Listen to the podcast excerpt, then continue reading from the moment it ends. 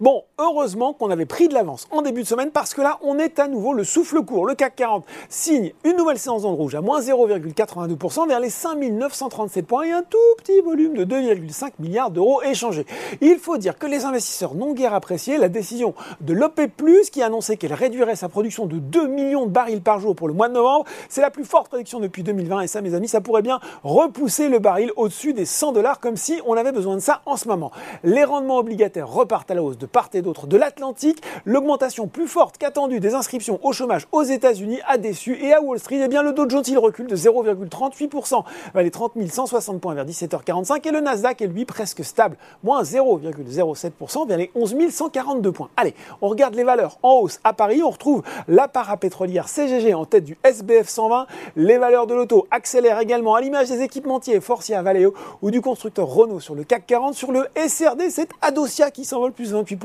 la biotech qui a présenté des résultats encourageants avec son traitement M1 Pram sur les personnes obèses atteintes de diabète de type 1 et puis sur le CAC 47 ST Micro qui affiche une cinquième séance de hausse consécutive et un gain de plus de 12% sur la période devant le grand.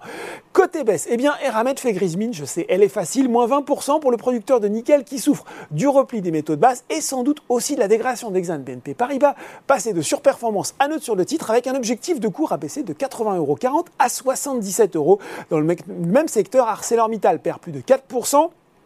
Toujours très volatile sur le SBF 120, McPhee Energy repart nettement en baisse devant Score et Antin Infrastructure Partners. Enfin, sur le CAC 40, en plus d'ArcelorMittal, Vinci, Engie et Orange complètent le quatuor des plus forts replis. Voilà, c'est tout pour ce soir. N'oubliez pas, tout le reste de l'actu, éco et finance est sur Boursorama.